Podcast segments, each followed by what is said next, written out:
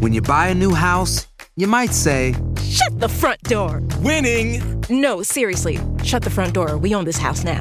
but you actually need to say, Like a good neighbor, State Farm is there. That's right. The local State Farm agent is there to help you choose the coverage you need. Welcome to my crib. no one says that anymore, but I don't care. So just remember, like a good neighbor, State Farm is there. State Farm, Bloomington, Illinois. Boost Mobile tiene una gran oferta para que aproveches tu reembolso de impuestos al máximo y te mantengas conectado. Al cambiarte a Boost, recibe un 50% de descuento en tu primer mes de datos ilimitados. O, con un plan ilimitado de 40 dólares, llévate un Samsung Galaxy A15 5G por $39.99. Obtén los mejores teléfonos en las redes 5G más grandes del país. Con Boost Mobile, cambiarse es fácil. Solo visita boostmobile.com. Boost Mobile, sin miedo al éxito. Para clientes nuevos y solamente en línea, requiere AroPay. 50% de descuento en el primer mes requiere un plan de 25 dólares al mes. Aplican otras restricciones. Visita boostmobile.com para detalles. Si no sabes que el Spicy McCrispy tiene Spicy Pepper Sauce en el pan de arriba y en el pan de abajo, ¿qué sabes tú de la vida? Para, pa, pa, pa. Enigma sin resolver es un podcast para mayores de edad.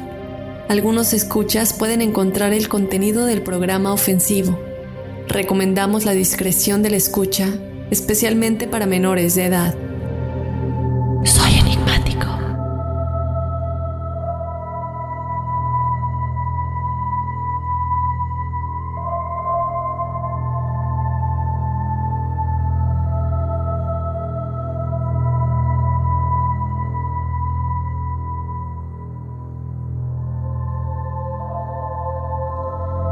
Hola enigmáticos, bienvenidos a otro episodio de Testimoniales Enigmáticos. Mi nombre es Afne Wegebe.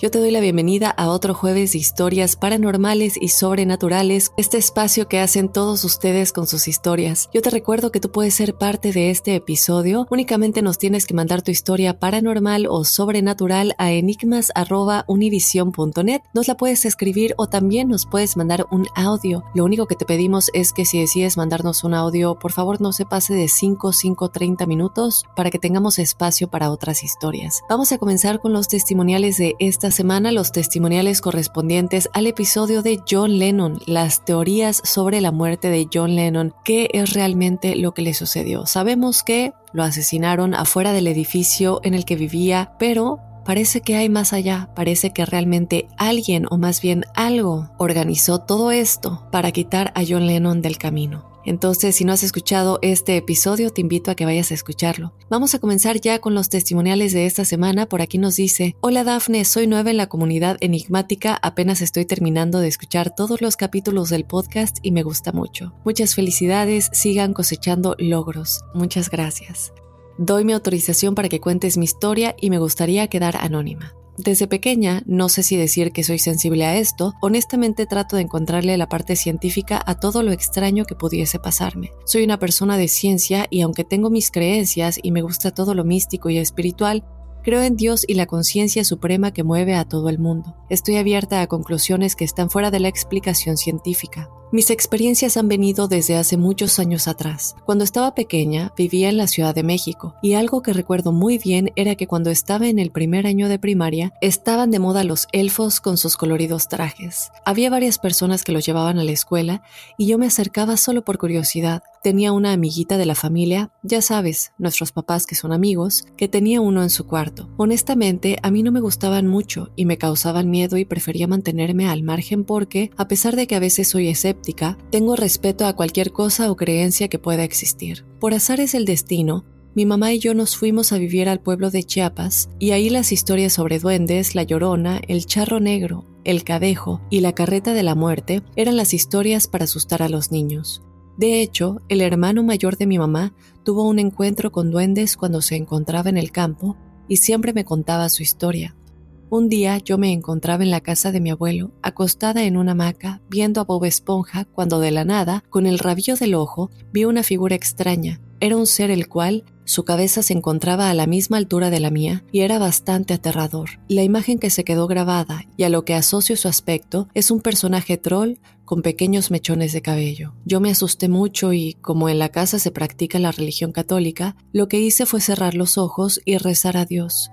Pidiéndole al ser que me dejara en paz. Afortunadamente el ser cuando yo abrí los ojos ya no estaba. Esa ha sido la única vez que al menos conscientemente vi algo. En la casa de mis abuelos siempre han pasado cosas extrañas. Recuerdo que una vez mi abuelo en Día de Muertos vio algo, pero nunca pudo decirnos qué era porque no podía hablar debido a una trombosis que sufrió. Nos dimos cuenta de que algo había visto porque él en señas se lo dijo a mi mamá y porque ella lo encontró pálido del susto. También hubieron veces en las que mi mamá en el patio de la casa, cuando llovía, al día siguiente siempre encontraba huellitas pequeñas que no eran mías y además tampoco tenía primos pequeños para que las dejaran. Otra historia en la casa de mis abuelos es que, días antes de que falleciera mi abuela materna, mis tías cuentan que mi abuela les contó que vio a la Virgen de Guadalupe pasar de un cuarto a otro dentro de la casa. Mi abuela, según cuentan mis tías, decía que vio el resplandor de toda la imagen característica de la Virgen María. Ella era muy devota de la Virgen de Guadalupe, y al menos yo considero que ella se manifestó así por su fe tan grande que tenía para traerle consuelo o algún mensaje más. Como última historia, en lo personal yo siempre he sufrido de las subidas del muerto, pero como vuelvo a repetirte, soy una persona de ciencia y siempre busco la parte que se puede explicar. Una de todas esas veces se me subió el muerto. Estaba en casa de una de mis tías y fue como a las 7 de la mañana. Esa es la vez que más me he asustado y a la cual no le encuentro explicación. Me quedé en el cuarto de mis primos. Cada uno tiene su cama y la de mi prima, que es en la que yo dormí, se encuentra pegada a la pared. Entonces, la noche anterior yo me acosté a dormir, como normalmente lo hago. En las noches yo soy bastante tranquila para dormir. Me he de mover pocas veces para acomodarme y tengo el sueño muy pesado, como dicen. Como a las 7 de la mañana, yo me estaba despertando. La posición en la que me encontraba era viendo hacia la pared. Quise moverme, pero no pude, y sentía que algo, una fuerza que no sabía de dónde venía, porque no podía verlo, me estaba empujando la espalda de modo que no me dejaba voltearme. No vi nada más, solo sentía que eso me empujaba.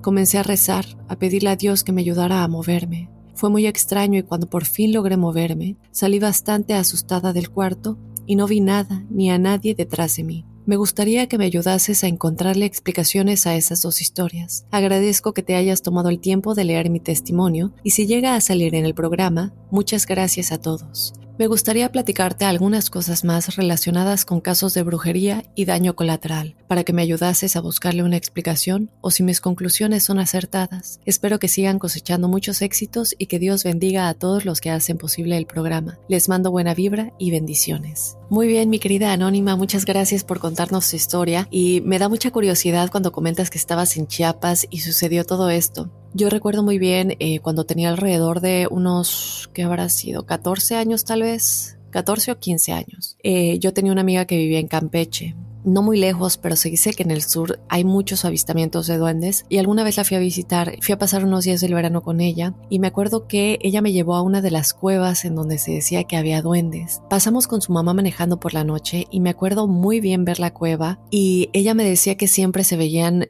pues duendecillos entrar y salir de la cueva, obviamente en la noche, y que era muy curioso cuando se percataban de que alguien estaba afuera enseguida se metían corriendo. Y yo nunca logré ver a uno, pero sí entiendo el ver de reojo que algo se mueve y de pronto voltea si no hay nada. Eso sí me ha pasado, aunque no he visto a uno directamente eh, a los ojos, pero hay muchos videos y, muchas fotos que los muestran. Entonces, realmente cuando ustedes nos mandan historias de duendes, sí nos hace creer en ello un poco más. Lo que sí recuerdo muy bien es que mi mamá me regaló un troll, estos troles que como dices estaban muy de moda cuando, pues cuando éramos pequeños. Estoy asumiendo que tenemos más o menos la misma edad y no estoy segura, pero recuerdo muy bien que cuando yo estaba en la escuela, eh, habrá sido la primaria o la secundaria, mi mamá me regaló un troll y era la, creencia, ¿no? De que hay que ponerles agua, hay que darles comidita. Eh, me acuerdo que les dábamos como semillitas. Había que cuidarlos y siempre platicar con ellos, hablarles de nuestros deseos para que nos ayudaran. Y yo me acuerdo que el ver al troll, el cual todavía sigue en mi cuarto, curiosamente, cuando fui a visitar a México, eh, me di cuenta que de toda la decoración de mi cuarto que mis papás ya movieron y habían quitado y cambiaron mi cuarto, lo único que seguía ahí es el troll y sigue ahí hasta el día de hoy. Siempre era como pedirles deseos, pedirles que nos vaya bien también también decían, ¿no? Que te pueden traer muy mala suerte si no, si no tenías el cuidado que tenías que tener con todos ellos. Yo siempre cuidé al mío, entonces nunca sufrí de mala suerte ni nada de esto, pero también creo que está en la intención que les pongamos. Ya en lo que respecta a los duendes, que bueno, estos troles vienen de la imagen de ellos, ya lo hemos platicado muchas veces, hay muchas historias al respecto, se cree que viven en, la famosa Tierra Hueca, eh, que alguna vez subimos una foto de Google Earth en donde se veía eh, este hueco precisamente en uno de los polos y es muy curioso el llegar a pensar que todos estos seres viven en este lugar. Hemos hablado mucho de ello, entonces a lo mejor estas cuevas en las que viven, en las que se meten, hemos hablado también mucho del pie grande eh, y de las hadas y muchos, muchos más seres que se dice que de pronto salen y no tienen interacción directa con nosotros, a lo mejor nos tienen miedo, a lo mejor no, pero no podemos tener un ego tan grande como para creer que somos los únicos en este planeta, incluyendo desde luego los animales, así como no podemos ser tan egocéntricos tampoco como para creer que somos los únicos en el universo, ¿no? Y que no hay otros seres y otras formas de vida en otros planetas y galaxias y todo esto, ¿no? Entonces me parece que aplica lo mismo en nuestro propio planeta, simplemente a lo mejor ellos pues no quieren interactuar con nosotros tan directamente. Hay muchos casos que se quedan sin resolver, marcas en cuerpos que no se logra definir de qué animal podrían venir y muchas cosas que nos pueden decir que estos seres, tanto pie grande como los duendes, como las hadas, pues sí existen. Entonces, por favor, que nos hagan llegar todas sus historias con respecto a estos seres y también platicando un poquito acerca de lo que te pasó con la subida del muerto y el sentir pues que algo está ahí el por qué de pronto estamos despiertos pero nuestro cuerpo no se puede mover y queremos movernos y qué es esta energía evidentemente negativa que nos está restringiendo de movernos. Y no solamente con respecto a subidas de muerto porque también hay casos en los que ciertas personas quieren cruzar una puerta o quieren entrar a algún lugar y algo físicamente los detiene aunque no se pueda ver nada. Tú sientes como una fuerza te está deteniendo y no puedes entrar a ese lugar o no puedes cruzar a algún lado. Y son sentimientos muy feos. Este energía del bajo astral, evidentemente, que de alguna manera se apodera de todo nuestro ser excepto nuestra conciencia y no nos deja movernos, no nos permite salir de este estado. Me da mucho gusto que tú hayas podido detenerlo y lo más importante en estos casos es mantener la calma, llamar por ayuda, llamar a nuestros guías espirituales, a nuestros ángeles, en lo que sea que nosotros queramos, pero sobre todo llamar a nuestro subconsciente que tiene todo el poder del universo y entrar en ese estado de yo tengo el poder y me voy a poder mover. Si nos ponemos muy nerviosos, podemos sufrir no solamente un ataque de pánico y ansiedad, pero también nos puede dañar mucho en nuestro estado de salud, ¿no? Porque recordemos que las emociones y nuestra salud están completamente conectados y eso es algo que vale la pena comentar más adelante. Muchas veces eh, no, no, no nos damos cuenta cómo nuestro cuerpo, nuestros órganos se dañan por muchas emociones, coraje, odio que podemos llegar a tener. Todo esto se registra en nuestro cuerpo, se registra registra nuestro ADN, no solamente nuestro subconsciente y nuestra alma, pero todo está conectado. Entonces, cuidar todo esto, cuidar el estado en el que estamos cuando algo malo nos está sucediendo, eh, no solamente a nivel físico, pero también a nivel espiritual y con un encuentro paranormal o sobrenatural, para poder tomar el control y salir de ese estado. Y bueno, tú dices que no viste a nadie detrás de ti, pero recordemos que no tenemos que ver a nada. Estas energías son tan fuertes que nosotros lo podemos sentir, lo hemos hablado muchas veces. Nosotros sentimos el peso encima de nosotros, de nuestra espalda, de nuestros hombros. Sentimos que hay algo que está tan cerca, pero no vemos nada, pero se siente esa presencia tan pesada y no podemos dudar de nuestra intuición y no podemos dudar de esa sensación protegernos como siempre le hemos platicado. Yo te mando un abrazo muy muy fuerte y mil gracias por ser enigmática. Vámonos con el siguiente testimonial. Hola Dafne, mi nombre es Carlos y me gustaría compartir una experiencia que viví hace algunos años. Actualmente tengo 32 años, por lo que podría decir que este hecho ocurrió hace casi 15 años. Cabe decir que yo soy de la ciudad, pero durante algunos años viví en un pequeño pueblo con algunos familiares. En una ocasión, uno de estos familiares padeció una terrible enfermedad, por lo que lo trasladaron hasta la capital por cuidados médicos. Recuerdo que ellos confiaban bastante en mí, por lo que me dejaron a cargo del cuidado de la casa. La casa era nueva, muy grande y bonita, y está ubicada a las faldas de un pequeño cerro de la localidad. Y fue así que permanecí aproximadamente dos, dos semanas durante las noches en esta casa. Como no me gustaba estar siempre solo, invitaba a un amigo a hacerme compañía, pero luego este ya no quería seguir acompañándome porque siempre ocurrían cosas extrañas en esta casa. La primera noche estábamos en la sala mirando la televisión y escuchamos ruidos en la cocina. Era el sonido de ollas y cucharas. Fuimos a ver pero no había nada. En otra ocasión fue el sonido de una escoba al caer en el piso, por lo que fuimos a ver pero tampoco vimos nada. La última noche que mi amigo nos acompañó fue cuando escuchamos un ruido que venía desde la habitación principal. Era como si había alguien dentro del baño de esta habitación pero sabíamos que estábamos solos y aún con miedo nos dirigimos hasta esa habitación y antes de abrir la puerta vimos como alguien desde adentro intentaba abrirla, por lo que tomamos valor y abrimos. Revisamos toda la habitación, incluido el baño, y no encontramos nada. Después de este hecho, el amigo que me acompañaba no quiso regresar y yo pues sentía mucha pena de dejar la casa sola, porque la esposa del familiar enfermo me la había confiado a mí. Fue durante una de las últimas noches de estar solo que me ocurrió lo más inquietante. Recuerdo haber llegado tarde a la casa, cansado y con sueño para evitar que nada de lo que escuchara me pudiera incomodar. Pero fue alrededor de las 3 o 4 de la madrugada cuando de pronto desperté y sentí como alguien, o mejor dicho algo, se estaba subiendo en la cama donde yo estaba durmiendo. Yo estaba de espaldas e inmediatamente sentí como mi piel se erizaba y mi cuerpo se entumeció. Cuando logré actuar, solo se me ocurrió dar un fuerte puñetazo al lado de la cama donde se supone que ese algo estaba, pero no había nada. Me levanté, encendí las luces de esa habitación y luego de toda la casa, pero tampoco logré ver nada. Cuando al fin los dueños de la casa regresaron, también pasé algunas noches con ellos ayudando con la asistencia familiar del enfermo. Recuerdo que las noches se nos hacían largas y en una ocasión yo les conté algunos de los sucesos ocurridos y fue la esposa quien sorprendida me preguntó, ¿A ti también te pasaron cosas? Ella comenzó a contarme algunas cosas que le habían ocurrido, que escuchaba ruidos y esa sensación de que alguien la observaba de manera maliciosa. Ella, la esposa, falleció unos cuantos años después de eso y en la actualidad ninguno de los que viven ahí su esposo e hijos afirman haber visto o escuchado algo en la casa. Solo la empleada que dice que no le gusta nunca estar sola porque siempre siente como si algo la observara y un ambiente pesado y oscuro. Nunca supe de qué se trataba, pero me gustaría saber qué piensas al respecto. Espero puedas leer mi experiencia y no te parezca muy larga o aburrida.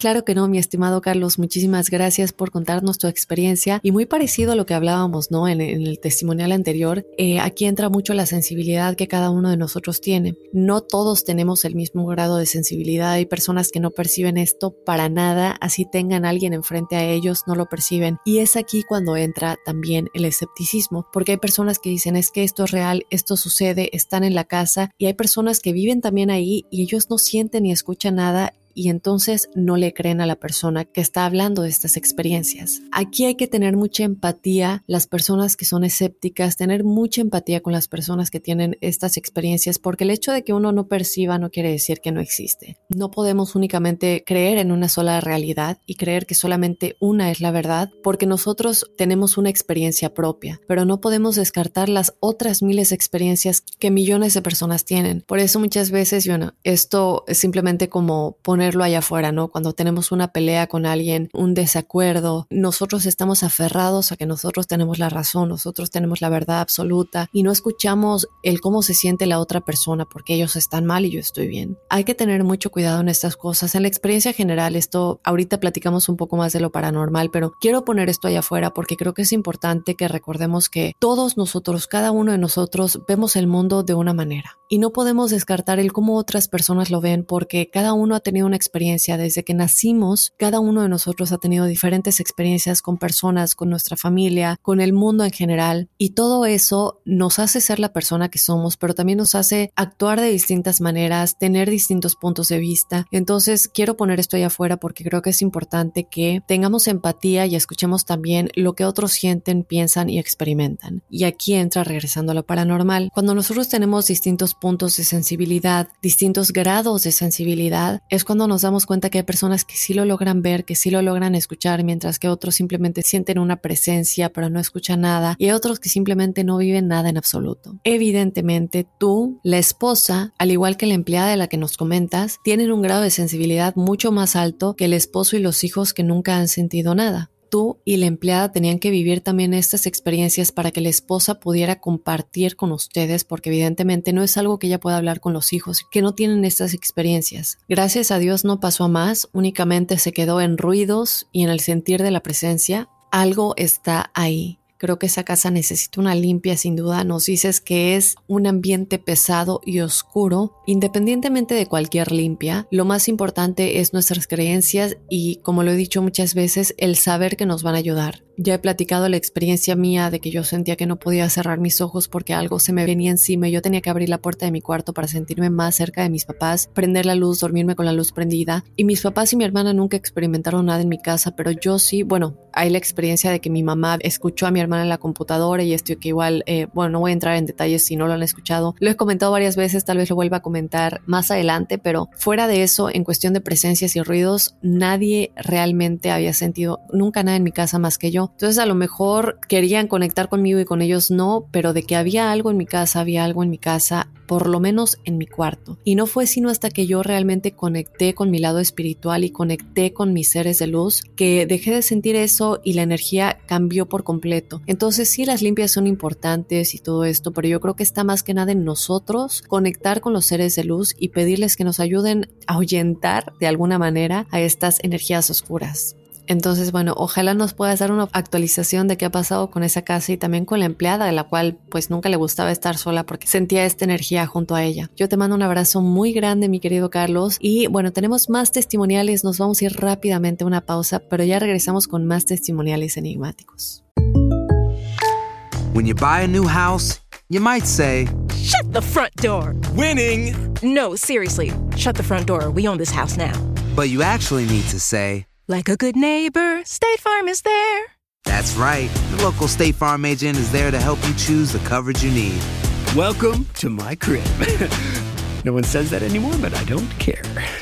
So just remember, like a good neighbor, State Farm is there. State Farm, Bloomington, Illinois. Boost Mobile tiene una gran oferta para que aproveches tu reembolso de impuestos al máximo y te mantengas conectado. Al cambiarte a Boost, recibe un 50% de descuento en tu primer mes de datos ilimitados. O, con un plan ilimitado de 40 dólares, llévate un Samsung Galaxy A15 5G por $39.99. Obtén los mejores teléfonos en las redes 5G más grandes del país. Con Boost Mobile, cambiarse es fácil. Solo visita boostmobile.com. Boost Mobile, sin miedo al éxito. Para clientes nuevos y solamente en línea, requiere AroPay. 50% de descuento en el primer mes requiere un plan de 25 dólares al mes. Aplican otras restricciones. Visita Y bueno, continuamos con los testimoniales enigmáticos. Vamos a continuar. Por aquí nos escriben, hola Dafne, primero antes que nada me encanta tu podcast. Hace poquito lo descubrí y cada día escucho un episodio para ponerme al tanto. Mil gracias por todo. Hay muy pocos programas como este y te felicito. Me encanta cómo relatas los testimoniales. Me adentro y me imagino. Me impactó mucho el que escuché de una chica que su novio era un policía en México y ella podía ver en rostros de gente cuando iban a fallecer.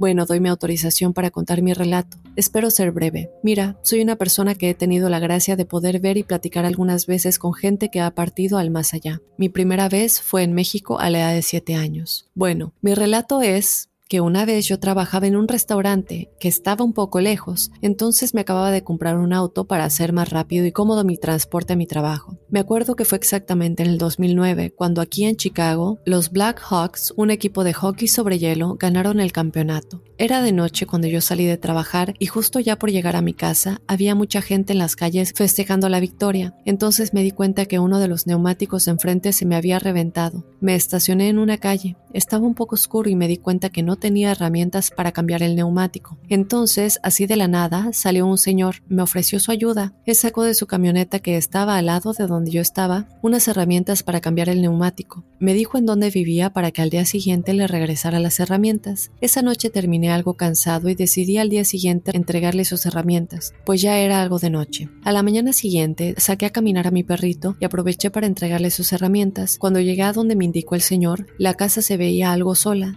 de hecho muy sola. La camioneta no estaba. Entonces se me hizo raro. Se veía algo sucio y traté de entrar pues estaba abierta la reja. En eso me habló un muchacho y me dijo que qué se me ofrecía. Le dije que iba a darle las gracias al señor que me ayudó y a entregarle sus herramientas. En eso el muchacho se puso pálido y me enseñó una foto y me dijo que si ese era el señor. Le dije que sí. En ese momento sentí, no sé, algo dentro de mi pecho y me dijo que ese era su papá y que tiene algunos años que falleció. Me sorprendí mucho. Él le habló a su esposa y le dijo lo ocurrido. Yo le dije, mire, no le miento, aquí traigo esto, él me lo prestó. E incluso me platicó que había ido ese día a pescar y que le agradaba mucho la pesca. El muchacho empezó a llorar y me dijo, sí, en efecto, mi papá era muy amante de la pesca. Yo le entregué sus herramientas y le dije, en verdad lo siento, no es la primera vez que me pasa algo así. Ya no sabía qué decirle, pues lo vi que se puso algo mal. Cabe decir que el señor se veía muy bien. Yo lo vi por muy poco tiempo, pues fue muy rápido. Me acordaba hasta de lo que traía puesto y todo. Bueno, este es mi relato. Creo que me pasé un poco de tiempo con los detalles, espero sirva y si a alguien le ha pasado algo similar que nos platiquen en los testimoniales. Mil gracias. Por fin me animé a platicar de esto. Tengo muchos relatos más así de este tipo. Les mando un saludo y buenas vibras. Muchas gracias, estimado. No nos dejas tu nombre, pero te mando un abrazo muy grande hasta Chicago. Y esto me recuerda a aquella historia, no me acuerdo muy bien el, el, espíritu, pero se habla de la carretera en la que siempre había una mujer pidiendo que le den un aventón, como diríamos en México, y mucha gente reporta haberle dado un aventón y luego reportan que no, que esa mujer realmente ha muerto hace mucho tiempo. Y este camino o carretera se hizo muy famoso por todas estas historias de esa mujer que pedía un aventón por las noches y la gente se enteraba posteriormente que era una mujer que ya había muerto. Y desde eso se convirtió en esa historia de que nunca le dieran un aventón a esta mujer porque pues empezó a correr la voz, ¿no? De que era realmente un espíritu. Y esto ha pasado muchas veces, me sorprende mucho los detalles que te acordabas de la ropa que traía puesta, que incluso eh, mantuviste una conversación con él que te platicó que le gustaba la pesca y luego ir y darnos cuenta pues que esa persona ya había fallecido. Es triste y positivo al mismo tiempo. Triste porque, bueno, la persona evidentemente no ha cruzado a la luz, sigue aquí en este plano, eh, tratando de vivir una vida lo más normal, como cuando estaban vivos. Me recuerda mucho, por ejemplo, a la película El Sexto Sentido. Imagino que todos ustedes ya la han visto. Si no la han visto, ¿qué están esperando? La tienen que ver. En la que vemos al protagonista, Bruce Willis, que pues él vive una vida normal. Él tiene en contacto con un niño que pues ve fantasmas. Y bueno, aquí sí voy a hacer el spoiler porque no creo que nadie de, de los que me están escuchando no la haya visto. Pero él, como ya sabrán todos ustedes, porque tengo que creer que ya la vieron, se da cuenta al final que él ya estaba muerto, pero él no sabía que estaba muerto. Él vive una vida normal, él seguía yendo a su trabajo. O también está la película Los Otros con Nicole Kidman, en el que también es algo muy, muy similar. Y yo creo que todas estas películas sí nos hablan un poquito de la verdad. Es una decisión que tomamos Inconscientemente tal vez de no cruzar no nos damos cuenta que morimos y de un momento a otro algo pasa y estamos aquí pero realmente ya no estamos aquí físicamente. Pero ¿de qué depende el que nosotros no nos damos cuenta que ya hemos fallecido y nos quedemos en este plano viviendo una vida como la que teníamos cuando estábamos vivos? Y se ha reportado que mucha gente que fallece en vida no creían en nada de esto, no creían que hay algo más allá después de la muerte, no creen desde luego en una fuerza superior, en que hay un plano astral un bajo astral, en nada de esto. Estas creencias y todo lo que tenemos en nuestra mente, registrado en nuestros chakras, en nuestro subconsciente, es información que se registra en el alma. Entonces, estas almas, como decía, se quedan aquí viviendo una vida normal porque realmente no creen que hay algo más allá y ni siquiera se dan cuenta que han fallecido. ¿Cómo vamos a cruzar al más allá si no creemos que existe? Por eso digo que es muy importante el poder y la energía que le ponemos, la vibración de esa energía a cada una de las cosas que hacemos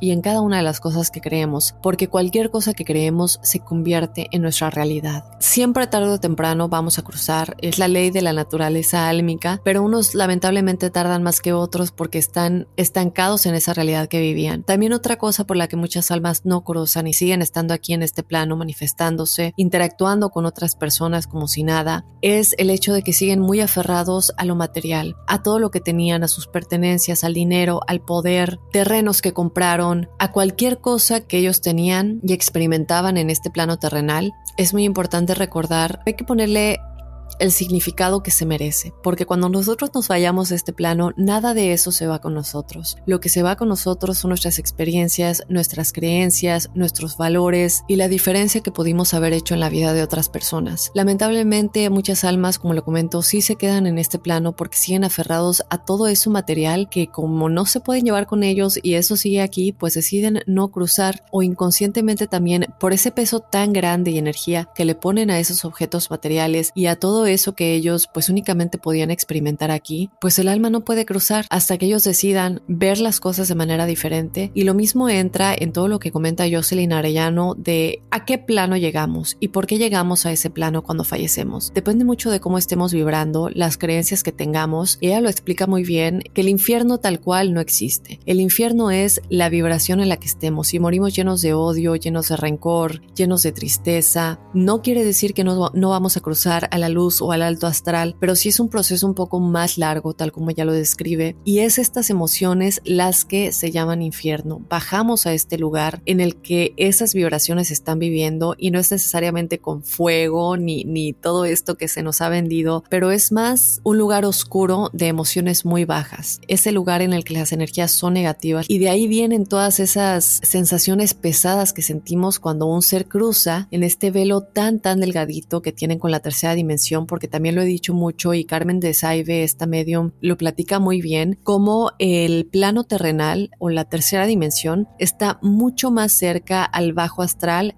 al alto astral. Entonces es un velo muy muy delgado en el que los seres del bajo astral pueden cruzar, comunicarse con nosotros, conectar y manifestarse. Yo te mando un abrazo muy grande, me extendí un poquito, les pido disculpas y bueno, con esto ya vamos a despedir el episodio de testimoniales de esta semana. Yo te recuerdo que nos puedes escribir tu historia paranormal o sobrenatural a enigmas.univision.net o también nos puedes mandar un audio que no se pase de 5 5 30 minutos si lo quieres contar de tu propia voz. Yo te recuerdo que nos sigas también en las redes sociales nos encuentras en Instagram y en Facebook como Enigmas sin resolver, ya que nos descargues desde la aplicación de Euforia si te encuentras desde el territorio de Estados Unidos. Yo soy Dafne Wegebe y te espero el próximo jueves con más testimoniales enigmáticos y desde luego el lunes con otro enigma sin resolver. Soy enigmático.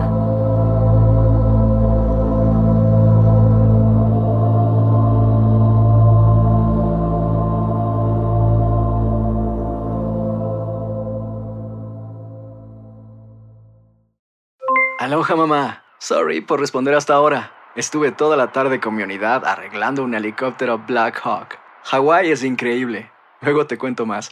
Te quiero. Be All You Can Be, visitando goarmy.com diagonal español. Boost Mobile tiene una gran oferta para que aproveches tu reembolso de impuestos al máximo y te mantengas conectado. Al cambiarte a Boost, recibe un 50% de descuento en tu primer mes de datos ilimitados. O, con un plan ilimitado de 40 dólares, llévate un Samsung Galaxy A15 5G por $39.99. Obtén los mejores teléfonos en las redes 5G más grandes del país. Con Boost Mobile, cambiarse es fácil. Solo visita boostmobile.com. Boost Mobile, sin miedo al éxito. Para clientes nuevos y solamente en línea, requiere AroPay. 50% de descuento en el primer mes requiere un plan de 25 dólares al mes. Aplican otras restricciones. Visita Boost Para detalles. Si no sabes que el Spicy McCrispy tiene Spicy Pepper Sauce en el pan de arriba y en el pan de abajo, ¿qué sabes tú de la vida? Para, pa, pa, pa.